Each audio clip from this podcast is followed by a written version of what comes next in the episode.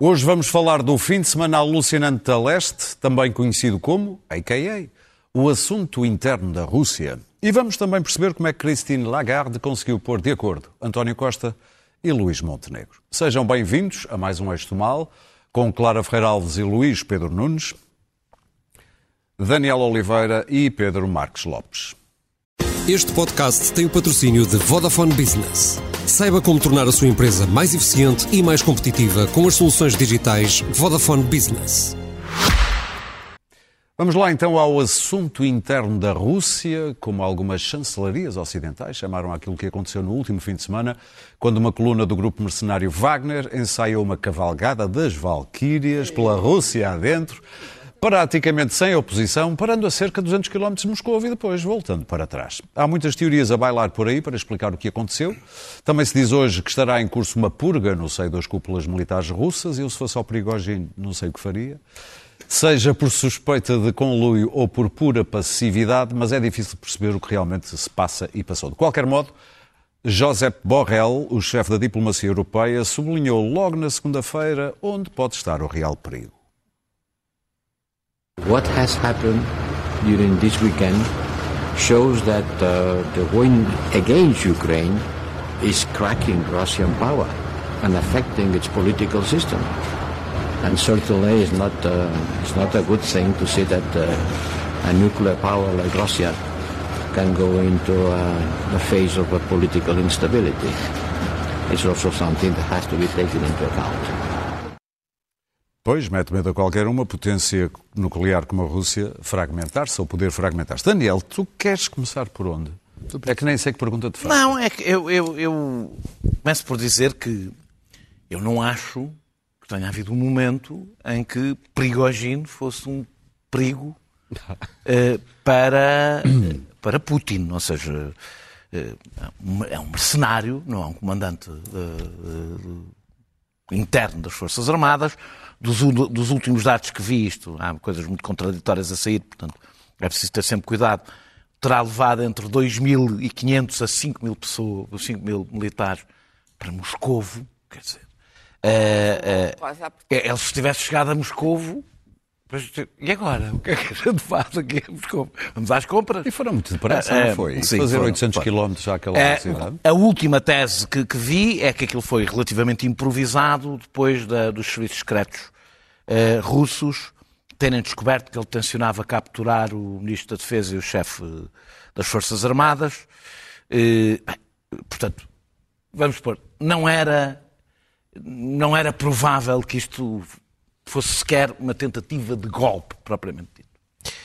Uh, agora, é evidente que Putin ficou bastante enfraquecido, uh, porque, quer dizer, depois de ter sido desafiado, como provavelmente nunca foi desde que chegou ao poder, a pessoa que desafiou está viva, não caiu de nenhuma varanda, até agora. Ainda. Ainda. O, Novi, o Novichok sabe esperar. E está. E está livre. Eh, também, segundo li, eh, eh, a razão porque Putin não, não terá feito nada, não terá abatido ou mandado abater, que ele não, não faz isso diretamente, uh, Prigogine terá sido porque não quis criar um mártir. Só a ideia de que não quis criar um mártir diz do peso simbólico, sobretudo depois de Barmut, que tem Prigogine e que tem, e que tem os Wagner. Uh, uh, e a prova que está fragilizada é que eu acho que Putin fez tantos discursos nos últimos nos dois dias a seguir, como fez desde o início da guerra. Uh, uh, e, aliás, ouvimos Lukashenko a, a gabar-se de como é que tinha, na realidade, como é que tinha salvo Putin. Agora, eu senti um entusiasmo difuso, posso estar a ser injusto, mas eu senti um entusiasmo difuso até eh, com, com, com, esta, com esta marcha sobre, sobre Moscou e até pessoas a tirar conclusões sobre os aplausos filmados em, em Rostov. E, que, que, que, não há, nós não fazemos ideia do, quer dizer, são, são, coisas postas na internet que nós não fazemos ideia as, as, as circunstâncias, o valor que têm, etc. E, e, o problema é que nós nem sequer sabemos as consequências de ter um Vladimir Putin fraco. Quando não há nenhuma alternativa eh, de poder sabida, com força. Uh, nem sequer sabemos se isso é bom para a Ucrânia. Eu tenho muitas dúvidas que seja bom para a Ucrânia, neste momento, o caos na Rússia. Tenho imensas dúvidas. Uh, e, portanto, mas eu não acho que as esperanças que algumas pessoas depositaram resultasse de, de, de, de irresponsabilidade. Mas resulta de sabermos muito pouco sobre a situação na Rússia. Muito pouco. Nós, dizer, os serviços secretos são de saber, etc. Mas uh, as pessoas informadas que acompanham sabem muito pouco do que, que está a passar sempre, na Rússia. Os que, for, os que é, sabem sempre, não é? Mas, mas fora. Não, não, os não. que disseram que aquilo ia ser invadido Não, e todos sim. nós dizemos, Claro. nem pensar. Ah, ah, ah, E eu acho que não, mas eu agora estou a falar, nós, a opinião pública, Ah, claro. eh, menos ainda do que é habitual nas guerras. Porquê? Porque o jornalismo, do meu ponto de vista, se atirou para a trincheira e está na trincheira a combater. Não está a fazer jornalismo.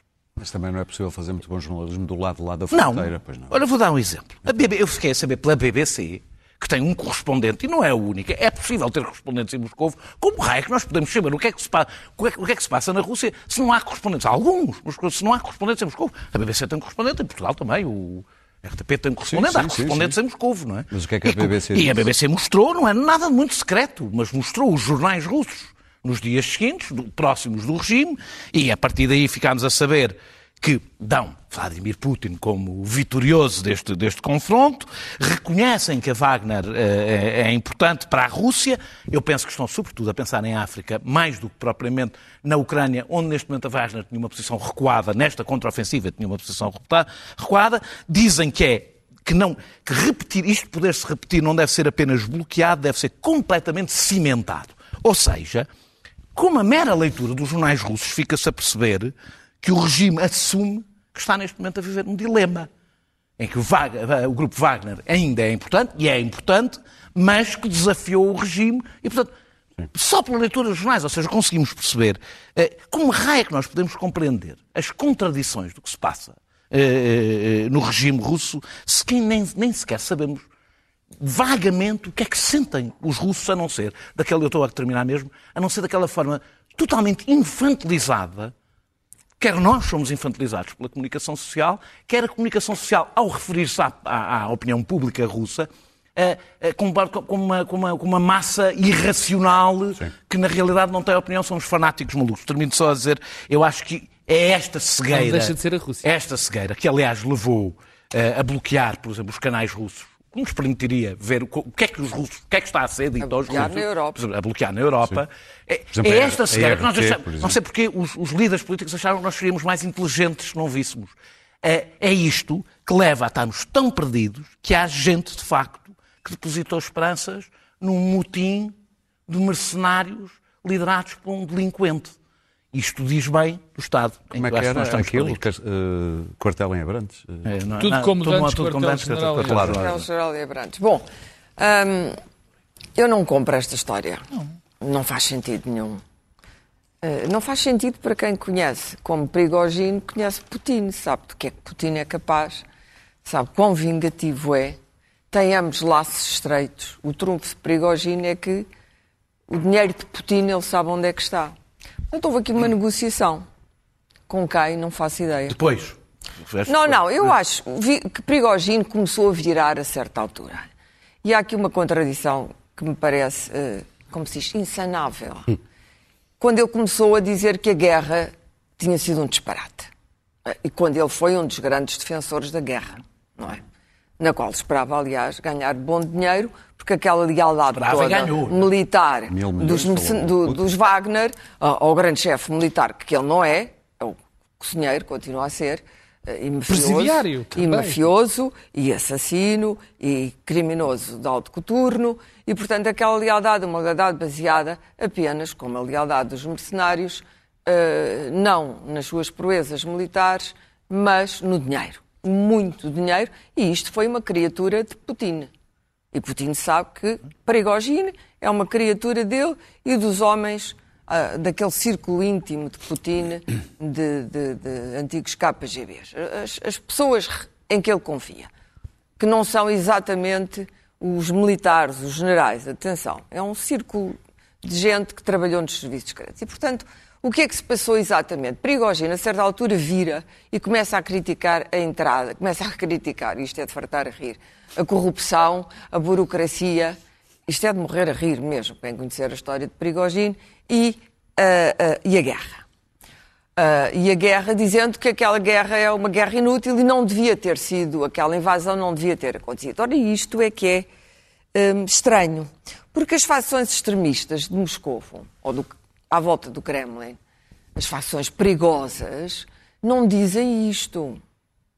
As facções perigosas, os extremistas, o que querem é submeter a Ucrânia com a mais com o emprego das mais brutais e extremas armas, incluindo armas nucleares, e há ali gente verdadeiramente perigosa, em que Putin nos aparece quase como moderado e como tem aquela gente mais ou menos controlada. Aliás, apareceu agora, não sei se no Financial Times, uma notícia a dizer os extremistas ele está. Uh, ora, os extremistas não dizem que a guerra da Ucrânia foi inútil. Os extremistas são nacionalistas brancos que acham que a Ucrânia faz parte do grande Império Russo. Portanto, há aqui uma contradição. Prigogine virou. Virou como? Por quem? O que é que ele negociou? Não faço ideia. Também não compro Lukashenko com um amigo de Prigogine. Portanto, isto foi negociado. Prigogine move-se ao cheiro do dinheiro. As empresas dele ficaram largamente por sancionar com os batalhões de advogados eh, e de gabinetes nos Estados Unidos e em Londres, só há pouco tempo é que o Ocidente, se quisermos chamar-lhe assim, começou a apertar o cerco em torno de Prigogine. E quer dizer, se, se os, serviços americanos ainda funcionam como antigamente, uh, e bem, e funcionam bem, nunca subestimar uh, o amigo americano que é vingativo e mau e consegue, e consegue ir atrás do inimigo. Prigogine é o homem que perturbou a eleição americana, que se gabou publicamente de ter um perturbado a, a, eleição americana. Fora, nem vou falar da África, porque eu acho que a África, a Rússia consegue controlar o problema da África. Hum. O problema é, é que este homem humilhou a América. Não esqueçamos isto. Este homem humilhou publicamente, depois de ter processado as coisas que Prigogine já Sim. fez é extraordinário. Ter processado jornalistas que disseram que ele tinha interferido largamente, porque as fábricas de trolls são uma ideia de Prigogine e, e, e são dele, e portanto, ele disse-o. Disse-o claramente.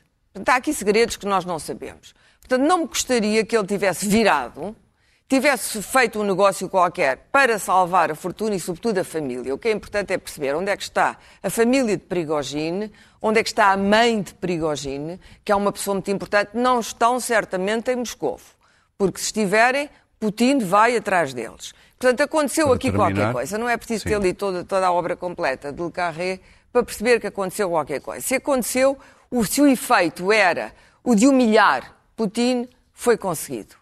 Putin saiu disto ridicularizado. Uhum. O que não quer dizer que isto não tenha consequências trágicas.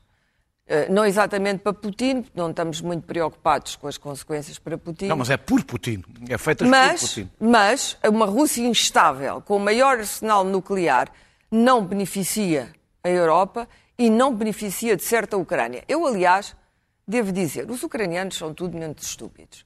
Um, são, são muito inteligentes e têm muita informação. Não terão toda, uma coisa destas provavelmente não lhes chegava. Para terminar. Mas não me pareceram particularmente entusiasmados com esta, com esta, claro. com esta manobra. Porque percebem que há um perigo. Aquele vizinho será sempre um vizinho terrível. É como nos filmes de terror, aquele vizinho do qual nós não conseguimos. É por isso que a Ucrânia diz que tem que entrar na NATO. Nós não conseguimos livrar-nos deste vizinho. Pedro. E, portanto, o que, o que quer que tenha acontecido, esta história está mal contada, está colada com custo, mas tenho uma certeza absoluta. Ponto 1. Um, o regime não foi abalado, por enquanto, uh, está mais instável. Putin foi ridicularizado, ele não gosta disso. Vamos ver as consequências futuras. Sim. Ele irá atrás de Prigogine, ele vinga-se anos depois. Portanto, Prigogine, para mim, é um homem morto, porque se ele está à espera de que os seus amigos deste lado o protejam, pode esperar como aquele banqueiro que morreu na banheira. Portanto, alguma coisa vai Pedro. acontecer. Eu acho que ele tentou salvar duas coisas, o dinheiro e a família. Quando o Ocidente aperta, o Ocidente aqui é um nome bonito que eu estou a usar, aperta muito, o torno é brutal. E, portanto, nós pensamos que a brutalidade é só Muito daquele bem. lado. Não. Uh, temos que. uh, as Black Ops são feitas com grande inteligência e às vezes são muito bem sucedidas. Pode ter sido. Ou pode ser que eu tenha uma virtude do mu imaginar e ele tenha de facto pensado que ia avançar sobre Moscou. Olha, se Napoleão não conseguiu, era o parvo do Prigogine que ia conseguir. Pedro, Dois pontos essenciais, porque isto tem tantos, tem tanto por onde, por onde pegar, mas eu vou pegar por dois. Primeiro, o primeiro, e que me parece essencial, é dizer que quem criou toda esta situação de estabilidade, quem criou um exército de mercenários que foi, enfim, roubar as, numa primeira fase as, as matérias-primas à África e depois fez um. Com, com a relação Cá- do Norte com a África. Ainda Mas não sabes o que é que eu vou dizer. Não, não, não. É que Quem não foi a criou, Rússia que quem, criou, quem criou este exército, quem o sustentou, quem lhe deu toda a sua força, quem o, o pôs uh, o mundo em perigo por ter criado toda esta situação de instabilidade, tem um nome. É Putin. Portanto, muitas das vezes do discurso, quando mas nós... é que ninguém quando nós Putin ah, claro, mas mal, mal estávamos. Mal estávamos. Ninguém aqui está muito Mal, preocupado. mal estávamos, mas os estados de é Putin, Putin. é Putin, porque muito do discurso que se ouve e não é e, e- e não é não é de, de desprezar. Tu ouve-se bem. O pior que podia acontecer neste momento era Prigogine ou uns loucos quaisquer irem tomarem o poder. Eu também acho. Mas eu tenho um princípio antes. Eu sei o que é que aconteceu antes. Sei que o autor material e moral de toda esta situação se chama Putin. Com a invasão, com a criação do- de- deste, deste exército de mercenários, com a divisão de poder, com tudo isto. Portanto, esta é a parte fundamental. É, é, é, as subítames desta, desta, deste, deste ponto. Eu estou convencido, mas na minha ignorância, que também é a ignorância de quase toda a gente, eu estou convencido que o que despoltou isto foi eh, o facto de eh, o exército, o ministro da Defesa eh, russo ter achado que poderia disciplinar estes senhores e que eles tinham que entrar, assinar contratos com o, com o, com o- Estado russo e deixar, e deixar de, de obedecer a, a Prigozhin. São liberais, não acreditam em contrato. Exatamente, não acreditam. Isso, portanto, Não acreditam em vínculos um laborais. O segundo que também me parece importante referir é que São lutadores nós temos um indivíduo que achamos que é o, me- o menor dos males, que criou uma situação com a Ucrânia que criou todo também este fenómeno. Quer dizer, isto só acontece. Isto aconteceu na Rússia porque este louco, sem qualquer tipo, pelos vistos, de informação ou de falsa informação ou de incapacidade de controlar sequer as suas tropas e de mandar no seu exército, se lembrou que era uma boa ideia restaurar o Império Soviético. Portanto, há algo que nós temos que dizer. Se Zelensky, se o heróico povo ucraniano e se, as- se o- Ocidente não têm ajudado a Ucrânia, neste momento o que estava a acontecer era Putin também tinha a Ucrânia e preparava-se para o resto. Portanto, um louco destes, que detém este poder nuclear todo, era neste momento o tipo que me poderia ocupar e que estava na, na capacidade de fazer de ocupar o resto dos países que ele achava da União Soviética. E estes, na minha opinião, são os dois pontos essenciais. O que vai acontecer a Prigogine? Não faço ideia, eu também estou com a Clara e com o Daniel. Há- uma enorme probabilidade dele aparecer morto. Assim, Aliás, a política na Rússia faz há muito tempo com sangue, não se faz como nós, com as nossas. Não, agora faz com os com nossos- polónio. Sim, com os nossos e- e- ou queda livre. Suicídios. Eu também, mas há aqui muitas coisas que continuam muito estranhas. É muito estranho. Como é que, por exemplo, Putin ou está alinado da realidade, ou está completamente. Eu nunca recuso-me a achar que está ou que está. lo- Só uma pessoa muito ameaçada e que vê o seu poder em perigo, apesar de a imprensa é quase unânime em dizer que Prigozhin nunca quis derrubar Putin, queria era derrubar as- o, o- o chefe do Estado-Maior-General das Forças Armadas Também e o, e o. Ministro de Defesa. Não faz sentido. Ora bem, custa muito acreditar, mas quase toda a gente o diz. Mas ninguém faz aquele discurso, nem tem estas negociações, se não sendo profundamente ameaçado. Profundamente ameaçado. Portanto, nada de bom é isto. Agora, há uma coisa que eu sei. O maior perigo para o mundo não é Prigogine. o maior perigo para o mundo neste momento continua a ser, e é cada vez mais, Vladimir Putin. Luís Pedro Nunes. Com o seu, repara que na América 24 vai ser um ano brutal. Porque temos Trump do outro lado, não é? E, portanto, acho que os americanos perceberam agora o perigo que isto representava. Luís Pedro. O Trump ganhar as eleições nos Estados Unidos. Acordaram tarde, acordaram tarde, infelizmente, não é? Mas agora é uma ameaça real. Não é só Putin. Repara, é que tens um eixo. Sim, mas Do ele é a mal. maior ameaça de eixo. chamado eixo do mal. Luís Pedro. O eixo do mal.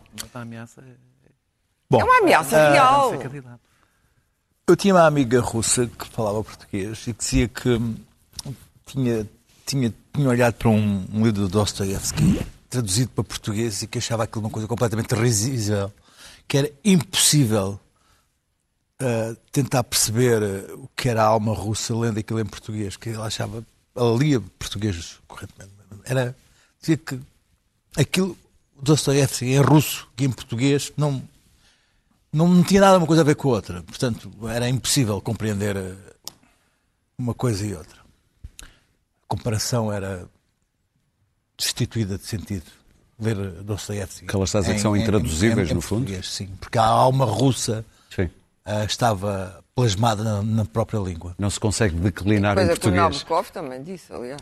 Sim. Ora, eu, eu, eu, eu- eu- eu acompanhei com, com alguma ah, alegria ah, o sábado à tarde, porque eu ia zapando por todas as televisões ah, possíveis e imagináveis e ouvindo as teorias ah, mais alucinadas umas mais que as outras, porque como ah, era sobre o vazio, ah, tudo era possível. E, e como era ninguém, como, como tudo aquilo era incompreensível, e ainda hoje é, a nossa imaginação pode lançar qualquer coisa, porque a seguir podemos. nu- nunca seremos desmentidos, porque nada é comprovado. Eu, a meio da. Alguns, a meio da tarde de, de sábado, ah, compreendi, por me ter sido explicado, alguns, não sei bem onde, que aquilo era uma estratégia de Putin com Prigozhin para colocar a Wagner na Bielorrússia, para não dar nas vistas, para daí atacar Kiev Pelo ah, norte. Pelo norte. Sim. E eu achei que, pá, que bem pensado. Bem visto. Que bem esgalhado. Que manobra, que manobra, que manobra de diversão do Quem caralho. sabe? Uh, Quem sabe? grande, muita, muita bem A Rússia esgalhada. caracteriza-se pela extraordinária subtileza. E- Temos que enfraquecer a imagem de Putin é Aliás, a sua maior crise. Deixem falar isto Luís é Pedro. apenas um exemplo, isto é apenas um exemplo de todas as teorias que eu comendo uma- um pacote de batatas de leite sabor presunto para engolir durante a Não tarde e a noite com, grande, com grande alegria. Pois não, eu não como fritos. Não, Estás a ver? Ahm, mas ficou bem aqui. Ah, e ah, pá, gostei, porque aquilo, aquilo era tudo, tudo, tudo aquilo, tudo aquilo soube, tudo, tudo, tudo muito bem. Ahm, porque é que não bombardeava imediatamente os engarrafamentos na autostrada? Porque é que não bombardeavam imediatamente? Quer saber se pagaram por Bombardeavam. Não, até ao ponto... que- Sabes que não deixam entrar tanques eh, com a matrícula anterior a 2000 no em Moscou. Logo aí, logo aí. Logo aí tínhamos chatice. Logo aí tínhamos chatice. Da poluição. Ah, Já poluem muito. Porquê é que não bombardeavam aquilo? Porque são os heróis de Bakhmut e isso ia ser pior. Bom, todas as teorias. Ahm, a noção que eu tive a alguns momentos é que eles sabiam tanto como eu, que era muito pouco. Ah, mas, enfim. ah, porquê? Porque isso os impeça. Me impede-me a mim de falar de coisas que eu não sei. Ora, alguma vez. Ahm, posto- postas as coisas, o que temos hoje é, neste momento, às 11h24 minutos, é que o New York Times diz que está a haver uma purga efetiva no, no- no- Nas nas, cúpulas, cúpulas, do- das Forças Armadas que- russas. Digamos que isso também está bastante presente na história russa e soviética. as purgas E, portanto, isso é Não, uma e ele aproveitou a consequência. Ganharam uma guerra. Temos, A ah, guerra não está a correr bem, dá faz uma limpeza lateral. ah, o Moscow Times. Moscow Times. Moscow Times, que mesmo assim vale a pena ver e ler e acompanhar, que diz que ah, tremido pelo motim, o Kremlin está num controle de uma crise de relações públicas e temos um Putin e a lembrar que se faltam oito meses para as eleições presidenciais na, na, na, na Rússia. E temos a, a necessidade óbvia de. de Sim, temos a necessidade um óbvia. risco enorme Meus caros, para vamos. Temos a avançar. necessidade óbvia, como, como todo o cérebro humano faz, que é tentar dar uma lógica a isto e achar que há uma lógica interna a isto. E não sabemos se, se há de facto uma lógica interna a isto. Até o golpe a do verdade, Yeltsin teve a mais verdade, dignidade a do verdade é que isto pode ter, uma lo- pode ter uma lógica, uma planificação, ou pode não ter tido uma lógica, nenhuma planificação. O que temos, sim, ah, é que talvez Putin não esteja tão fragilizado como, fragilizado como isso, porque as sondagens de opinião dão-lhe, continuam a dar-lhe uma. uma Para quem não tinha muito a dizer, estamos a gastar uma muito tempo neste sondagem- assunto. É um assunto engraçado. Eu acho, eu acho que se fores ver, eu estou a falar muito menos que os restantes. Mas Por acaso podemos não é verdade. discutir, podemos discutir isso. posso dizer a que podemos minuto- discutir isso daqui a eu pouco. posso dizer a que Eu minuto. estava agora Ah, estás a contar aquele, intro, aquele, aquele, aquele Eu posso dizer a que minuto é que começaste. iniciação em que começaste com o Luís Pedro e a Clara começou a falar. Ah, mas. Ahm, agora perdi-me no meu raciocínio. Deixa lá. Ah, agora, o que interessa, o que, o que é fundamental aqui para além disso foi ah, Putin ter declarado que, que, que Wagner é pago com o dinheiro do Estado e vamos ver se isso- que consequências isso tem em África, que é o que mais me interessa verdadeiramente é a questão em África, da maneira como suporta ah, regimes autocráticos ah, na, na- na- na região centro-africana e de lá, e de lá extraem, roubam tu- tudo o que há para roubar em A termos troco de de proteção dos regimes. Claro, obviamente. Já disseram, já mandaram mensagens para a República Centro-Africana a dizer não há problema com o Wagner. Possivelmente vão renomeá-los e dar-lhe outro Quem é nome que foi, para quem é que foi que mantê-los. disse que podia ser Beethoven ou... Mozart. Não, escuta, não, Mozart existe, uma, uma- uma- Existe. um Mozart no- no lado ucraniano. E há uma loja, há uma loja maçónica. Ah, mas existe uma, existe uma, um- ex-doutor. existe um mercenários Mozart no lado ucraniano. Coitados dos mas a questão africana é uma questão muito interessante. Agora que Muito bem. Putin assumiu que aquilo é o exército dele, ou era suposto ser. Vamos ver. Vamos falar do preço do dinheiro? Vamos? Está caro. Está caro. Lagarde esteve aqui a apanhar a fresca de Sintra para mais um fórum anual do BCE. E o que ficámos a saber é que vamos ter dinheiro mais caro, ou seja, juros mais altos, prestações das casas mais caras. Eh, Ela também mandou umas bocas a dizer que na volta estava na altura dos governos acabarem com os apoios.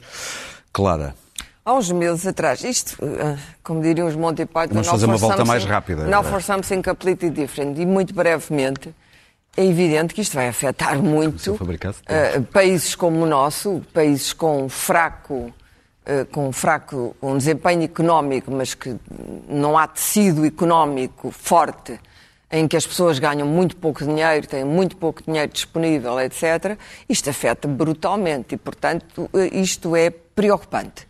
É preocupante porque é a casa, a casa o essencial, é a base, e, portanto, eu não sei que consequências é que isto poderá ter. Porquê? Porque esta marcha ainda não começou. A marcha não é da Lagarde. Vamos lá ver, a Lagarde é a porta-voz, a marcha dos bancos centrais. Isto começou com a Reserva Federal Americana, há uns meses atrás eu falei aqui, mas na altura ninguém aqui em Portugal presta atenção a essas coisas.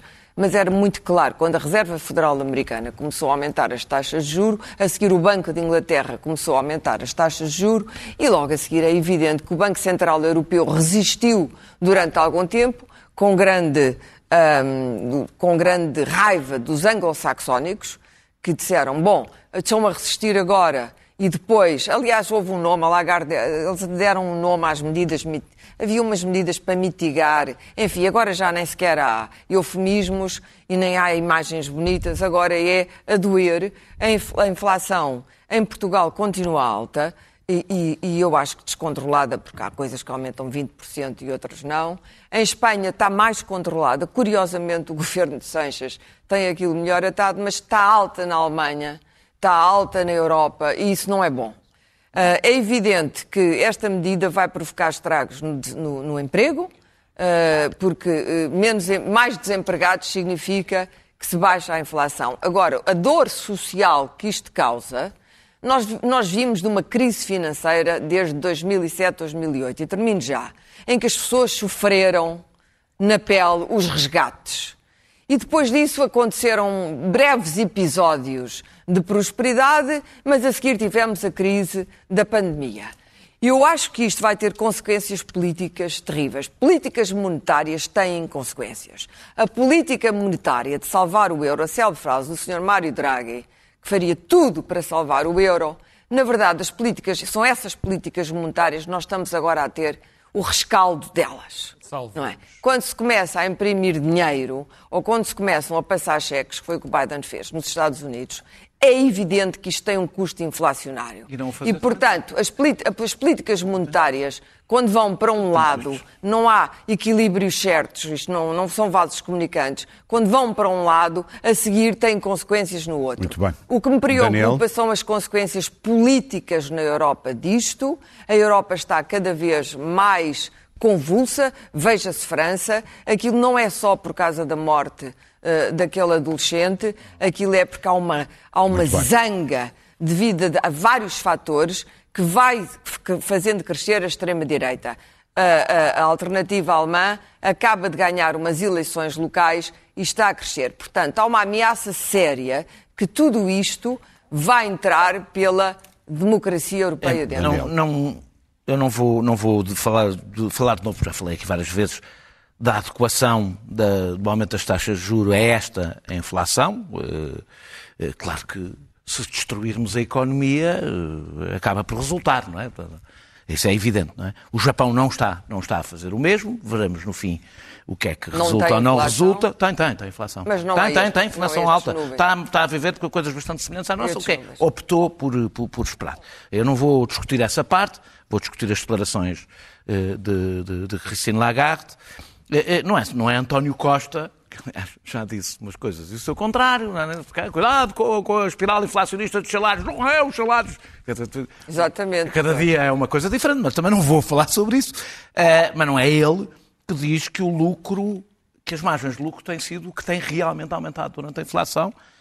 Foi um encontro de peritos e as conclusões chegaram a, a Lagarde de peritos do BCE que se realizou em março. Foi, eh, eh, penso que a vice-diretora do FMI, agora em Sintra, que diz, aliás, que é responsável, por, penso que disse isto, por metade do aumento da inflação. Não há, pelo contrário, nenhum dados que digam que o aumento dos salários tem tido um peso relevante eh, na inflação. Portanto, se não havendo, é um discurso político. O que é normal, porque Lagarde, como o vice eh, eh, Luís de Guidos, são dois políticos que fizeram parte, aliás, de governos que advogaram sempre a austeridade, advogaram sempre a transferência de, de- de- de- recursos de baixo para cima, portanto, são absolutamente coerentes no seu discurso político. Eh, eh, apesar da falsa independência do BCE, eh, é uma estrutura política dirigida por políticos não eleitos que impõem eh, políticas não sufragadas, não tem nada de técnico. Os, presidentes do BCE são, em geral, políticos. São designados por Eh, quem?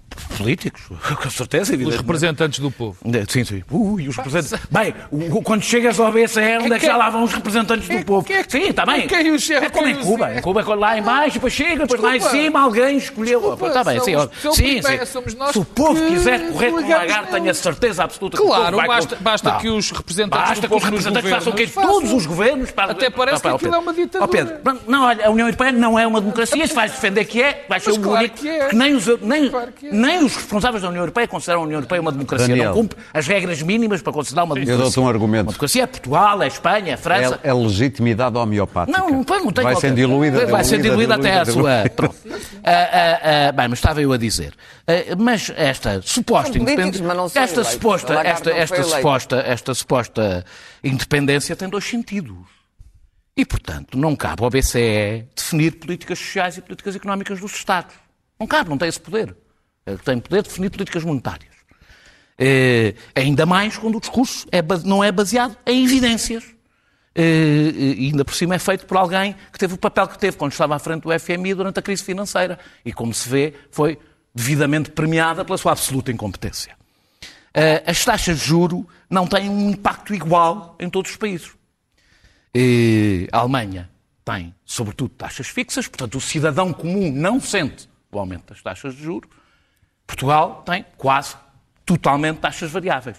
É isto. Uh, As taxas fixas não são muito é isto, atrativas é, é, em Portugal. Não, e não são atrativas, e sobretudo se és pobre. Negociadas ao fim de uns Claro, anos. e não, Agora a se Inglaterra, por exemplo, pobre, são E se és o pobre, como a taxa fixa absorve todo o risco do banco, a partir dela é menos, sobretudo quando as taxas de juros são baixas.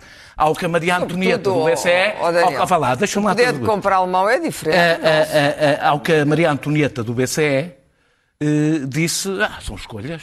Olha, azar. Foi assim que ela respondeu. É a vida. Eh, eh, eh, Para terminar, o que- se- eh, eu, eu, acho que o, pronto, o, o, o, efeito, o problema das taxas de juro é que as taxas, o aumento das taxas de juros tem um efeito brutal no rendimento disponível dos cidadãos. O que significa que os portugueses, ao contrário de outros, estão a viver uma redução, uma parte dos portugueses, uma redução grande do seu salário em plena inflação. Do seu- não é do seu salário, mas mas é do, é do salário real, é do que têm, é do que têm para gastar. É, é, é, eu percebo que as, estas, isto não entra na bolha eh, de, de Lagarde, não me refiro sequer, não me refiro sequer ao, à bolha do privilégio, porque, digamos, devia ser falar baixinho sobre salários. Lagarde. Não vou falar do salário que ela recebe e que aumentou 12% na última década, com, com a inflação baixíssima. Mas refiro-me à bolha democrática. eh, eh, não é por acaso que algumas correntes ideológicas gostam de dar cada vez mais poder aos bancos centrais. Porque os bancos centrais são aqueles que podem impor políticas sem se preocupar com as consequências sociais dessa política. Ora, isso é o paraíso para algumas correntes ideológicas. Muito bem, Luís Pedro. Bom, ah, parece-me que ah, ah, aquilo que o, banco, que o BCE diz é aquilo que o Centeno ah, diz, mas não pode ser aquilo que os políticos que vão a eleições em 2024 ah, querem, que- porque aquilo que o BCE propõe só terá resultados a partir de 2025 e é uma chatice. Ah, o problema desta espiral inflacionista que temos aqui e das medidas eh, que estão a propor neste momento ahm, e que temem exatamente um problema que é novo e, e muito complexo. Nunca houve. eh, o, euro nunca se deparou com este problema, houve, teve uma inflação de 1%, 1 e tal por cento na primeira década, teve ta- taxas, taxas, taxas de juros negativas agora na segunda década de existência. Portanto, esta subida de taxas de juro nunca tinha acontecido e esta inflação, junto com a inflação, nunca tinha acontecido com o euro e o euro está num momento ah, ah, perigoso da sua existência. O que o BCE diz é que é essencial parar a inflação. E o problema é que a inflação, neste momento, espalhou-se a toda a economia. Está disseminada a todos os setores da economia. Já não está, não há qualquer razão já não está só hum, centrada nos fatores de produção como a energia, o, o- ah, os fatores de produção e tal. Disseminou-se a toda, a toda a economia. E não há muitos, não há muitos ah, instrumentos para parar ah, a inflação. Ah, o problema é que o BCE está a tentar parar a inflação e os governos incentivam o consumo. E isto são dois movimentos contraditórios.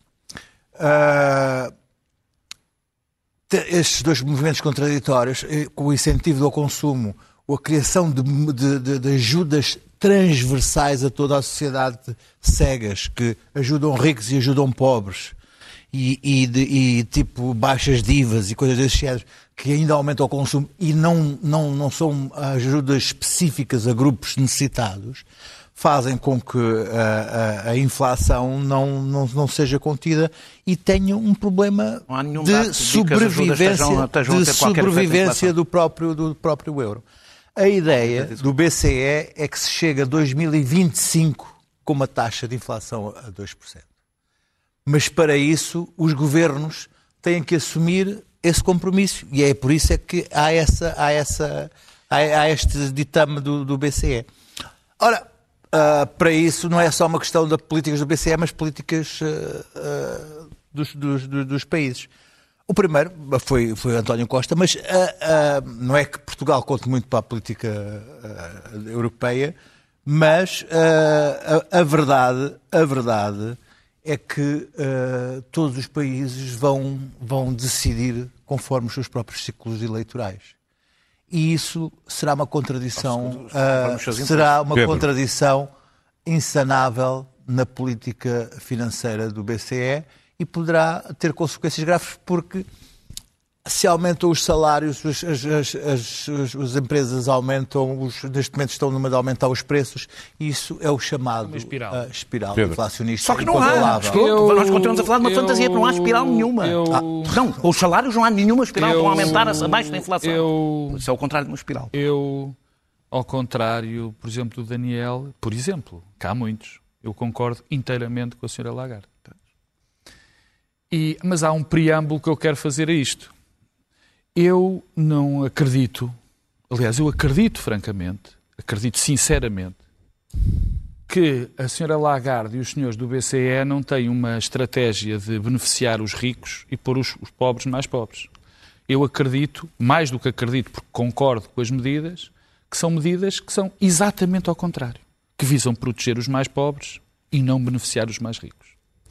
Mas há, dois, há duas partes diferentes do discurso de Lagarde, a que tem respeito a ela ser a responsável europeia e a outro que é o discurso para Portugal. São duas coisas diferentes que foram misturadas. Aliás, o discurso foi muito mais elaborado do que as parangonas que apareceram, que é normal as parangonas terem aparecido. Em primeiro lugar, no que diz respeito à Europa.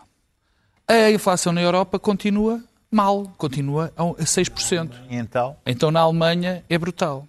E a questão que se levanta é esta, em, em termos macro. O que é que é melhor para as pessoas? É manter uma situação de inflação alta e que lhe está a comer de uma maneira silenciosa, mas terrível, os salários?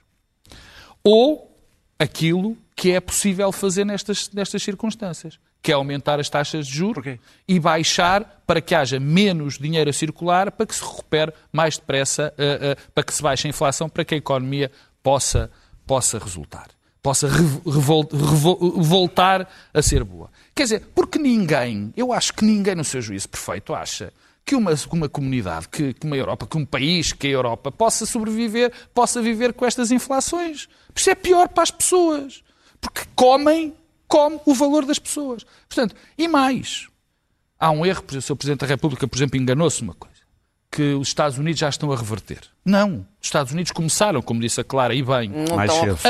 a mais cedo, Estão-se a já uma inflação a recessão. 4%, mas cresceram mais as taxas de juros nos Estão- Estados estão a- Unidos. Estão-se a preparar Está- para ter uma recessão, como sabe. Eh, Cresceram. Aqui nós vai ainda, bem. nós ainda aí vai estamos, correr bem. Nós ainda, Essa é a tese nós do ainda Pedro. estamos É a que 6%. povo para o povo. O melhor é haver uma Daniel, recessão, porque aí vão ficar. Aí é que cortas a inflação. Claro, é, vão ficar desempregados, mas acabou a inflação. Daniel, Daniel, Já um foi dito que é não é nada disso. Não, claro que não. eu- alguma vez é te critiquei por me interromperes, apesar de dizeres o enorme olhem as horas. Portanto, o, melhor para as pessoas, ao contrário de que Lagarde e os seus dinheiros e aquela gente do BCE, que são os ditadores que estão naquela coisa que só querem é lixar as pessoas, que é um discurso, Não é enfim, que é um discurso, não, querem beneficiar os ricos e os pobres. Para quem baixo. trabalham. Pronto. Querem- querem beneficiar para quem Exato, trabalham. Para quem vão trabalhar, são para quem foram representantes- trabalhar. São Daniel, representantes, são representantes, todos da banca são vão para representantes dos Estados, são os representantes dos Estados nacionais que foram legitimamente eleitos. Vieram mas todos- isso não não interessa. Mas não interessa. Foram designados por representantes eleitos, como qualquer designado, como qualquer representante. Todos vindos como, é- como é evidente. Agora, como é evidente. É uma exceção. E depois há aqui, um pequeno, há aqui um pequeno detalhe para Portugal também. Nós não vivemos numa crise. Ao contrário do que 99% das pessoas dizem, nós não estamos numa crise. Os nossos, os nossos salários estão a crescer, os nossos, o, o- o desemprego não, não, não, não desce, pelo contrário, foram criados centenas de milhares de empregos e há um dado que eu quero deixar que é interessante. Em 2009, em 2009, isto são dados do Banco de Portugal, em 2009 pagava-se mais, pagava-se mais pela prestação da casa do que se paga hoje e de que provavelmente se vai pagar amanhã e ganhava-se menos. E ganhava-se menos. Portanto, esta, esta clima que se gera de que isto vai ser uma desgraça e que está uma desgraça, lamento, não é verdade. Não há um dado que o comprove. Muito bem, vamos às notas. 30 segundos ou um pouco mais para cada um. Vão ter mesmo que ser muito. O que é que vou dizer?